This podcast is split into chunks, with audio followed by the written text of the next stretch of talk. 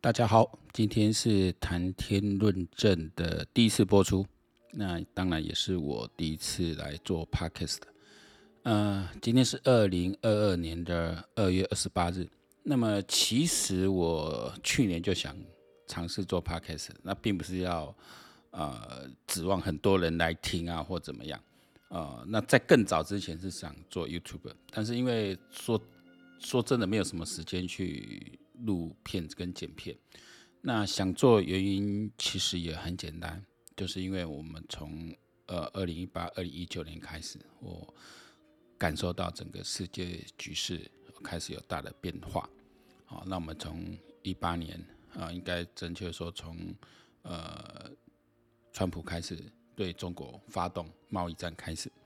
整个世界局势的变化，那台湾也在这几年内呃。有了一个我们之前可能都没有料到的一个转变，那我想记录一段这样的历程，好，因为我自己当然也有在写一些脸书什么，但因为你写一些时政的东西哦，有时候就是呃，毕竟我们还是在公司上班嘛，家人讨咯，那有时候你立场跟老板不一样啊什么，那可能就呃会遭到一些干扰。啊，YouTube 也是一个状况，因为但露脸了，就会有些干扰。那当然，如果我们可以想说，那我用 Podcast 先来记录，先来制作，也先来做一个练习。那么，也许只有哪一天我不用去假浪淘露的时候啊，因为我年纪也大了嘛，啊，也许过几年，也许可以退休，或是不用顾及这些的时候，我们就可以来谈这个。好，那为什么会关心时政呢？因为我自己是读政治的。啊，大学是读政治，那我是插班生，也就是说我不是联考考上刚好到那里就去那里，而是因为当时也是对政治有一些兴趣。那最早其实是想当公务员嘛，哦，那时候退伍后，我退伍后才插班大学，那想当公务员。那那在当兵的时候，我是当志志愿役的，哦，就是等于当职业军人这样。那念了政治之后呢，反而觉得。呃，对这一块是有兴趣，但我个性是比较不适合从政的，因为当时有这样的机会。那当然，我政治立场做开始，你一旦读了民主政治，你真的去认真的去读一些理论，认真的去做一些报告，做一些调查的时候，其实你你就不太可能会去支持一个集权的或是一个威权体制嘛，就是当然会有一些政治立场的一个转变。那我想，呃，我们到现在都已经年过半百了哈，那看眼。见证台湾从威权走向民主，然后这几年我们可能就是在面临另外一个历史的拐点，而且这一次台湾是完全跟国际接轨上的。那到今天为止，觉得不录也不行了，实在是因为今年的二月二十四号，那呃俄罗斯就正式的入侵了乌克兰。那这件事哦，我其实在我自己的脸书哦，我在。几天前，就是一直看到各种的声音都在说俄罗斯不会打乌克兰的时候，我自己心里是觉得很奇怪啊，因为我们不是说我当过多当了几年兵啊，军人啊，我们就好像很了解军事或怎样，其实没有，我们就是用一个逻辑来推断好了。你几十万大军压在边界上，一直做长期的演练，好，海军也进来了。那再加上一四年，俄罗斯已经把克里米亚拿下来了。再加上，如果我们去呃了解这段历史的话，你就知道俄罗斯是千方百计要把乌克兰拿回来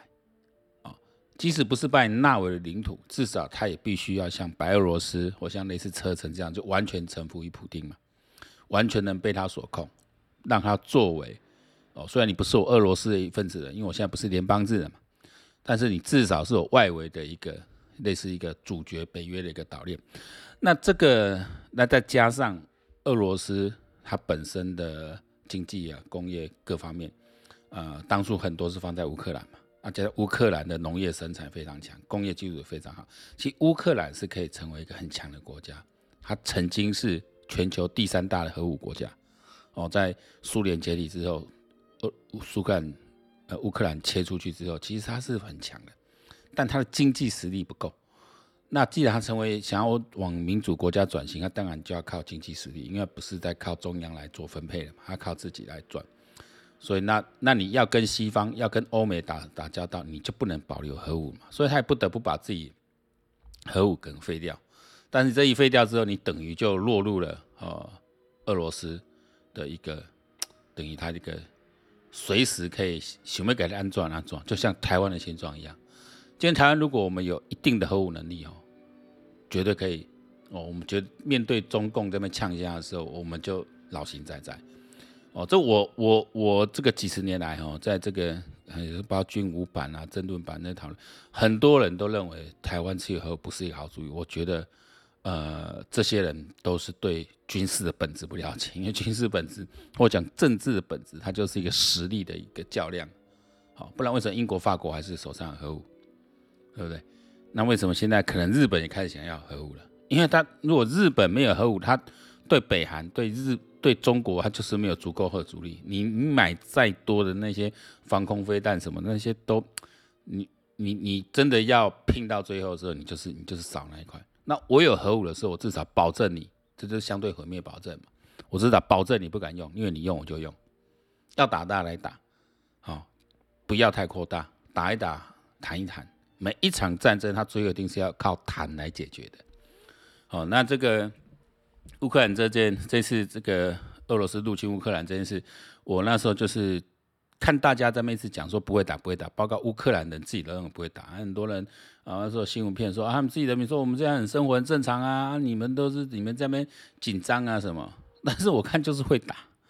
你大军压境，他这边不退，怎么可能不打？那俄罗斯从古到今就是个不没有什么信用的民族，他跟你讲不打，他跟你讲要撤，他就没撤嘛，他跟你讲不打就要打，心那时候我心中只是一个很大怀疑，一直到美国。通知要撤销，而且很明确告知说，冬奥后就要打了，可能就是十六号到二十四号之间就要打了。这么明确的讲，他一定有他消息的来源啊。那这个时候乌克兰都还没有发动，还没有进行战备，哦，没有进行动员。我觉得这错失先机啊，很可惜。因为假如说乌克兰在那个时候开始做了动员的话，那么有可能，呃，普丁他就不敢那么。就会打消主意，哦，你把阵势摆出来嘛，或者说他不管他就打了，哦，但是他的打法可能就不一样，因为我们现在看今天到二十八号了，我们看整个阵势发展，他们带的像燃料啦这些这些后勤补给其实都还不够，哦，其实不够了。那现在已经现在最近好像已经把基辅包围起来嘛，但是我们说真要讲，乌克兰真的是我们非常敬佩他一个民族，他即使这样措手不及、仓促的接战。敌人已经打进来，才开始在做全国动员。即使是这样子，你看都撑了五天了，四五六七八已经撑了五天了。哦，这真的不容易。我们再想想看嘛，今天如果是中共来打台湾的时候，我们是不是能够挡得住五天？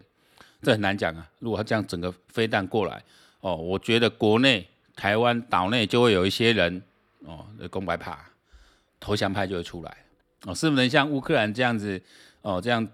连民兵都出来，我觉得这个是有问题的。所以我觉得，我觉得这一次给我们，呃，给台湾当局这边，我们给很好了一个启示，就是说，你真的要发展你的全民国防，并不一定全民皆兵，不是说每一个人都要去当兵，不是像这乌克兰一样，十八岁到六十岁男性都要都都要都要留下来，都不能走哦，那接受征召，我觉得这个实际上有困难。好，但是至少把愿意。退伍后的后备军人，你愿意去接受长期的训练，哦，调动的，就像美国的国防军一样啊。美国像那个他那种那那他们有那种国民国民兵就是这样子。哦，因为我这朋友在美国当完海军之后，舰艇兵之后，他退伍之后，那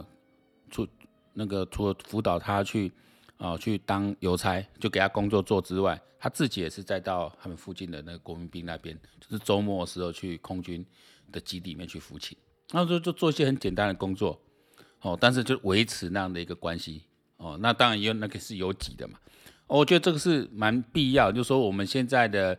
这个整个兵役制度啊，国防制度是要改。那从这次乌克兰的一个战役之后，我们可以可以自己好好的去，哦，那当然我觉得台湾比乌克兰好的地方是，其实我们反攻飞弹的数量是非常多的。那有海峡的天险，那我们乌克兰其实没有，几乎没有什么海空军，它的重点放在陆军，因为它就是个平原，很容易被打进来。然后在军费有限的情况下，要靠陆军去巩固它。否则你空军再怎么比哦，你也不肯比得过俄罗斯嘛。但是它就是在防空这一块哦，它这一次在战前，美国啊一些荷兰很多国家有给他们这像刺针飞弹啊、标枪飞弹这些，让他们可以阻绝坦克或打下来不少飞机。其实这次战果是很漂亮的哦。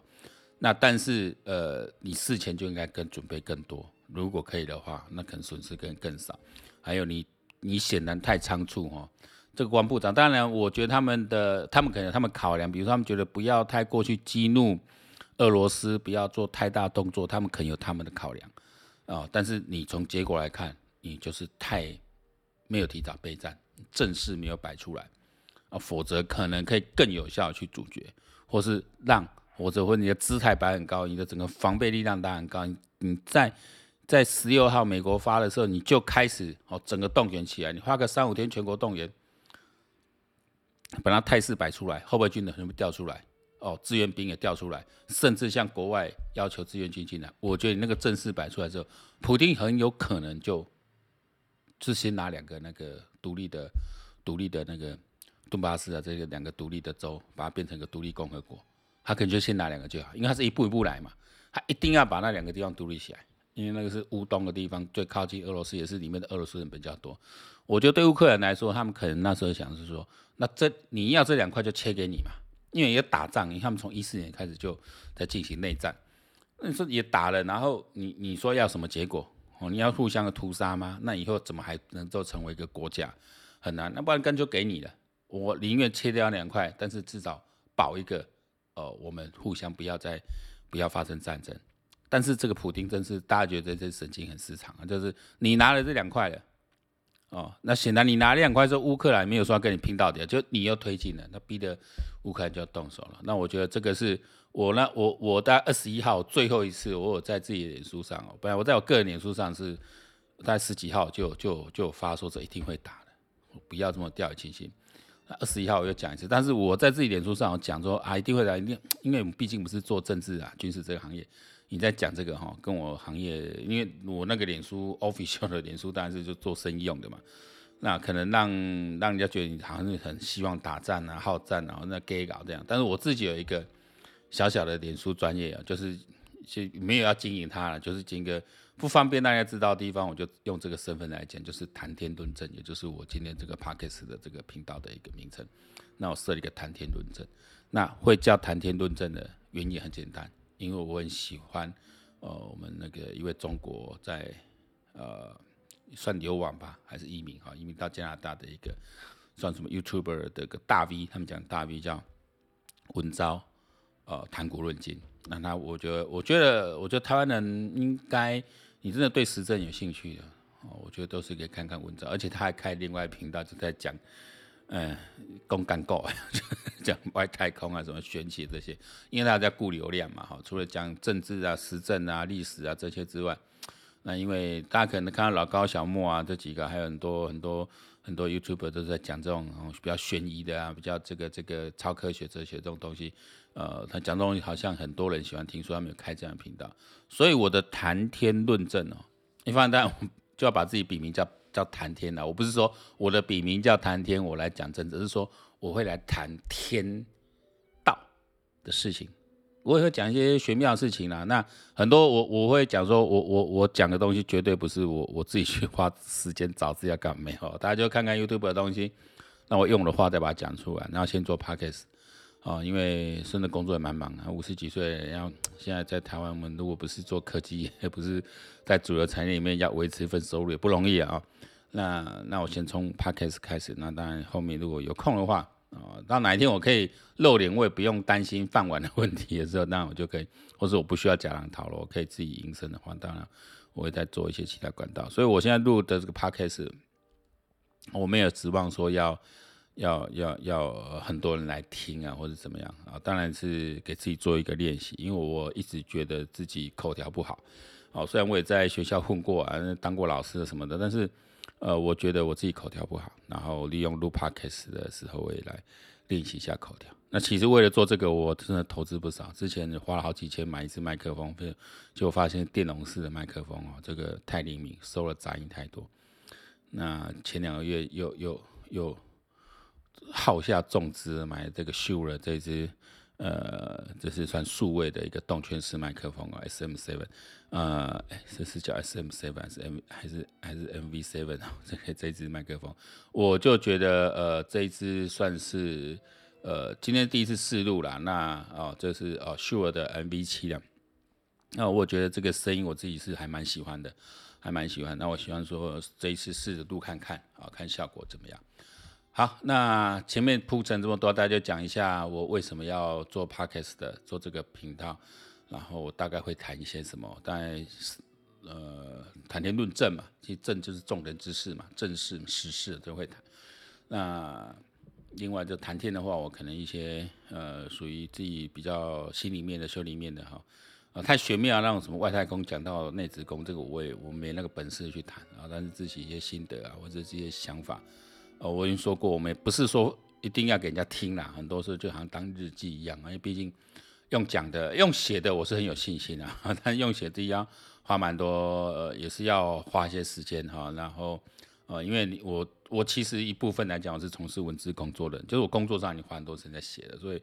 呃，我觉得反正现在写的东西，呃，我也会写，但是呃，以练习来讲啊，因为有人还是会去看文字，但。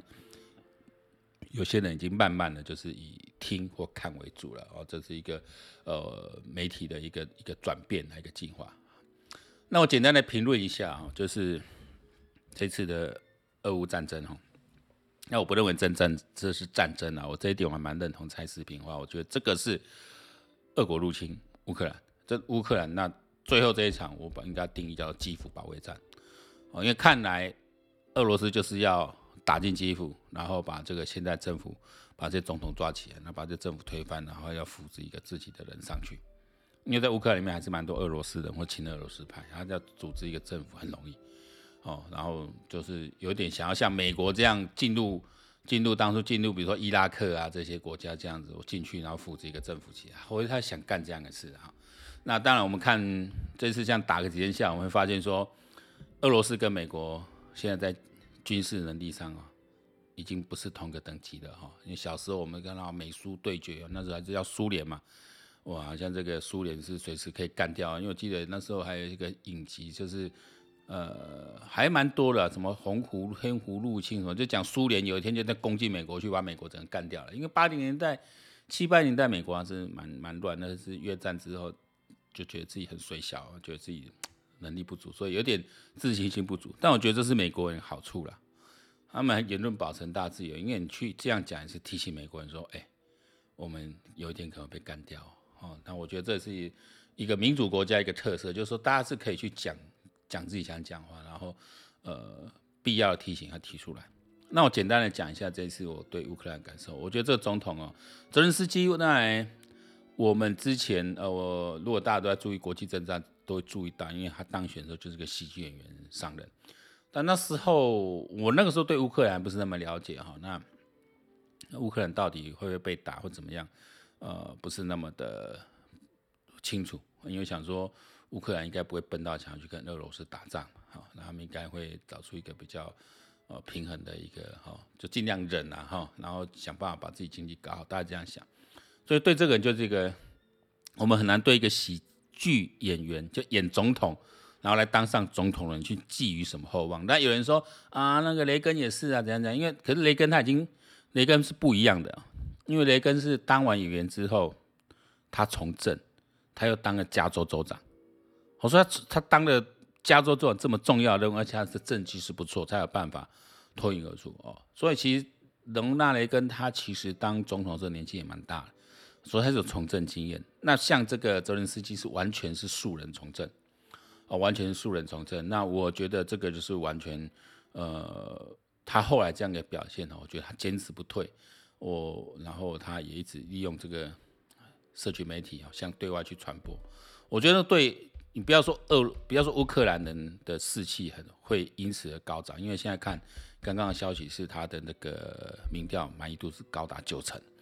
即使我们是外国人哈，离乌克兰那么遥远，没有毫毫无关系的人，都觉得很感动。啊，这救小后啊，这个这一个民主选出来总统通常比较软啊，应该不是一个军事专家出身，一个演员、喜剧演员出身的。很表现出这种格局啊，这种领袖的格局跟勇气哦。我觉得这赢，现在他赢到全世界，不管是乌克兰还是全世界的尊重，也赢，因此赢得有棒奥运。因为很多都这样子哦。呃，乌克兰对很多人，对俄罗斯来讲重要，但对其他国家来讲没有那么重要。所以一开始大家对他的资源什么就，因为大家都不想卷进去跟俄罗斯去为敌嘛。所以你看那个时候，我还记得。那个德国本来才捐他五百顶钢盔啊，然后他们一个将军气得要死，说我们不需要这种东西哦。那这个就是说，本来不想卷进去，可是看他们顶下来、打下来，看总统这么坚定，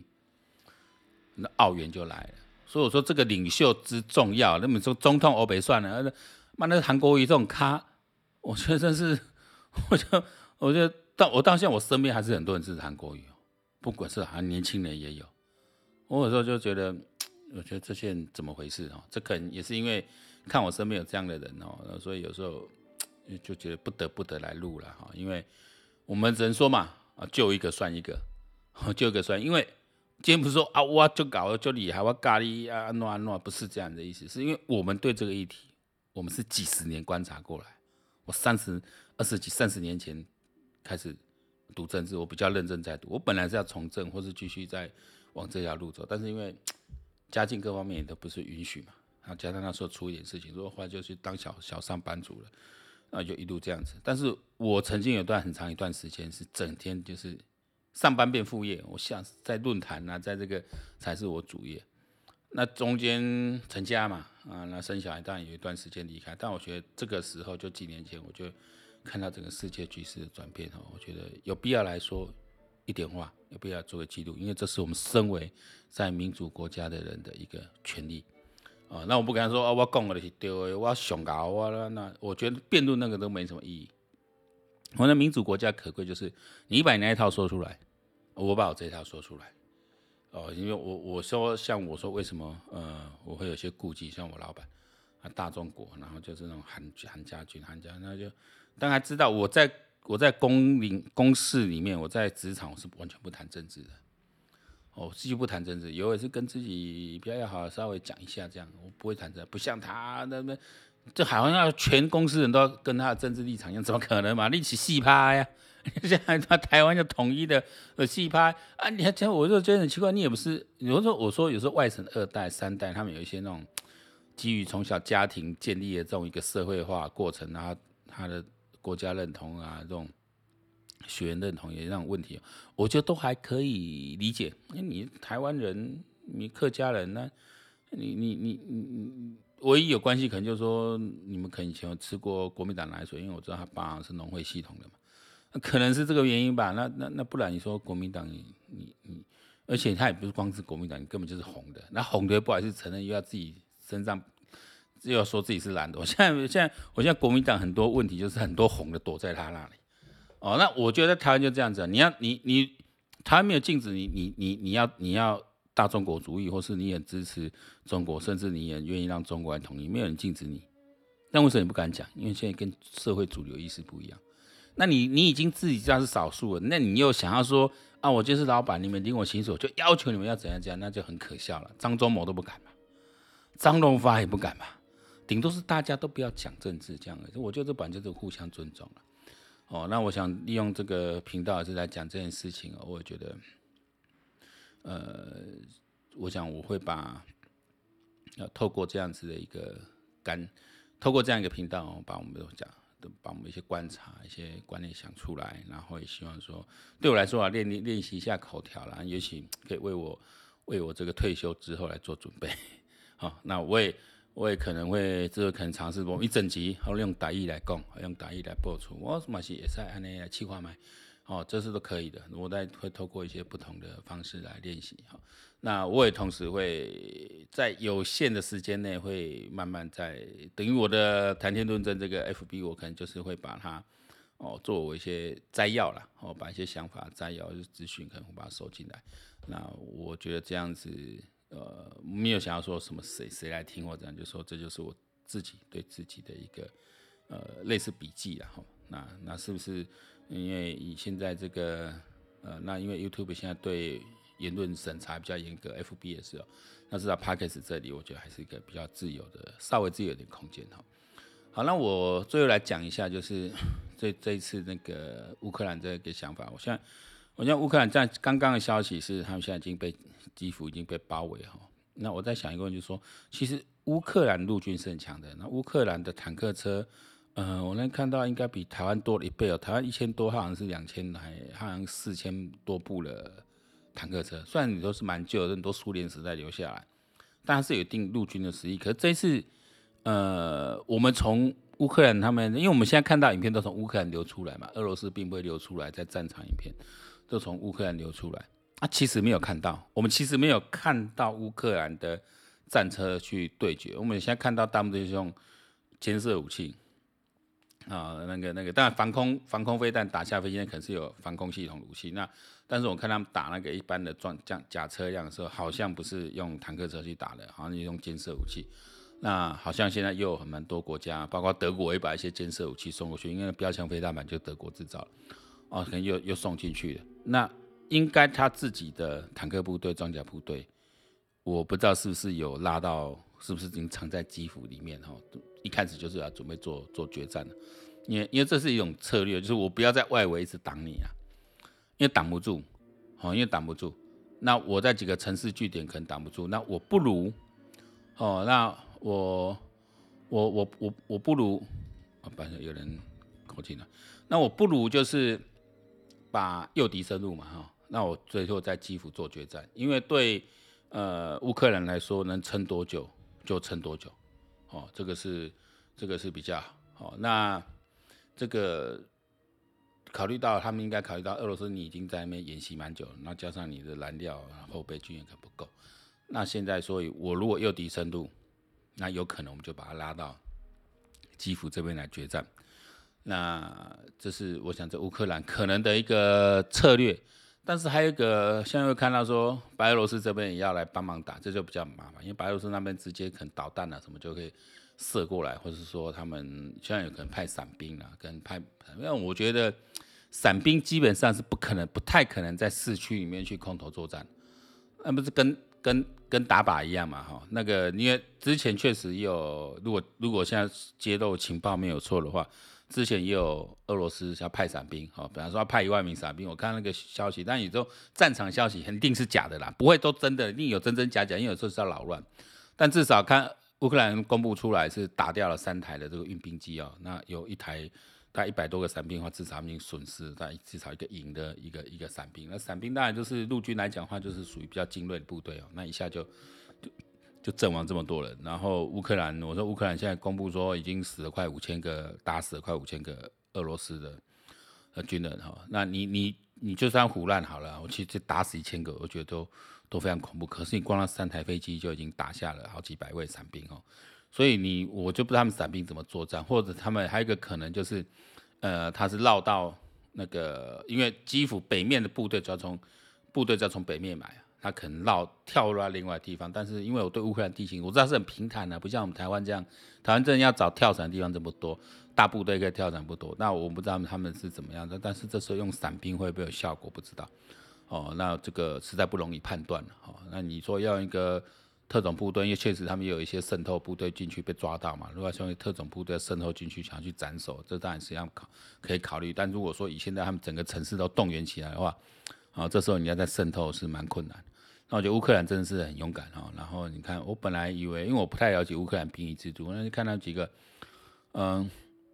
老先生年纪也不老先，跟我大概跟我差不多啦，就是就是中中老年这样五十几岁，说他是没有受过军训的，他到两天前都还是普通上班族，他也没用过枪，他也不知道怎么用，啊，像一样领个枪准备打，他也可以走，他也可以走了。你说他们是不准出境啊，但是他可以逃到别的城市去。哦，不用在基辅做决战，看他们是留下来。我觉得这一点我干的是蛮感动的。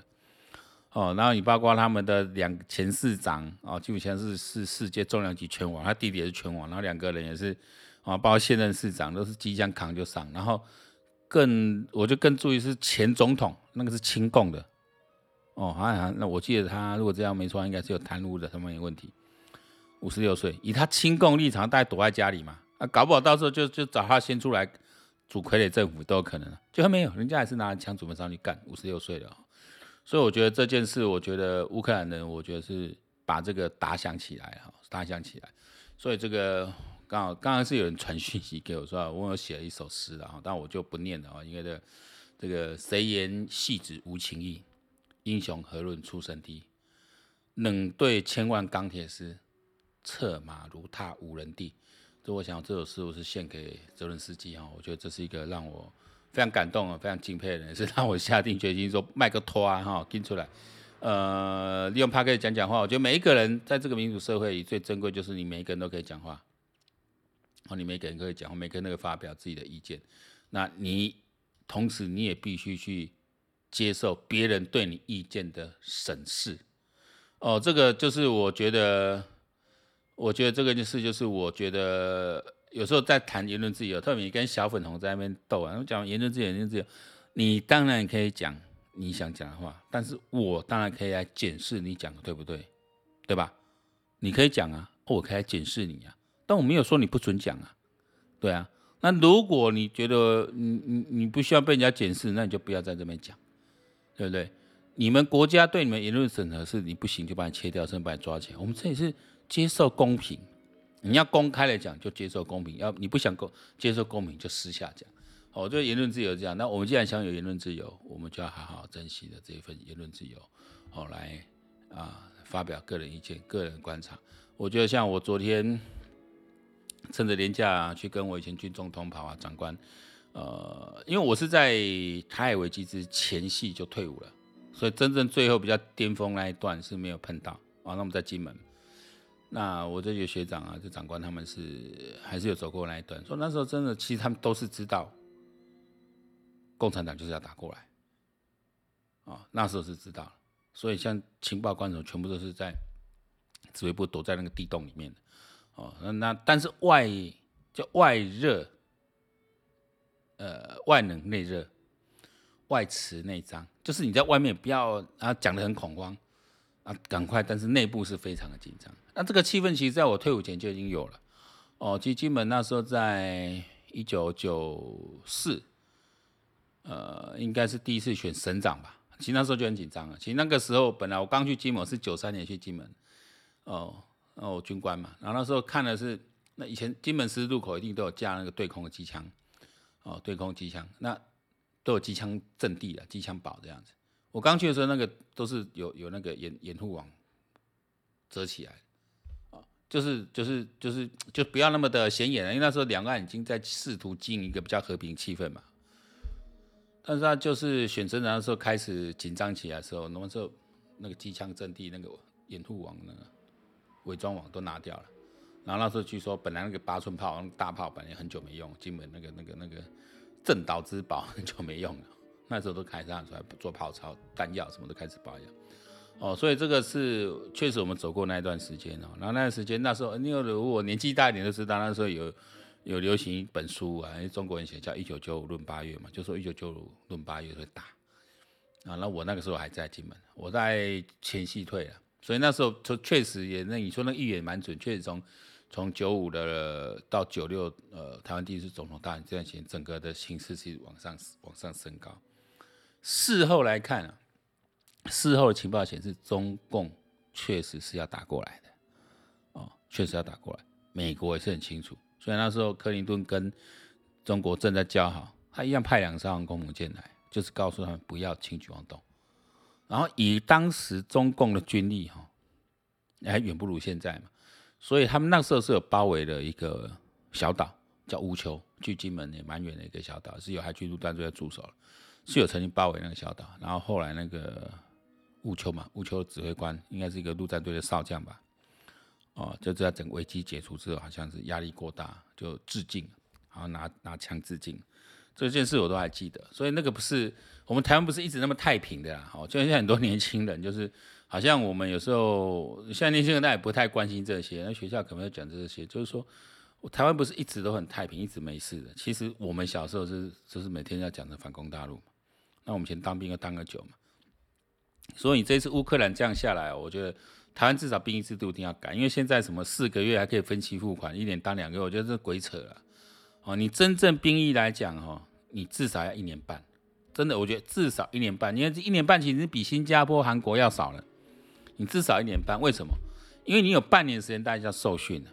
新训嘛。哦，那大学不要再搞成空你什么，就就直接新训了啦。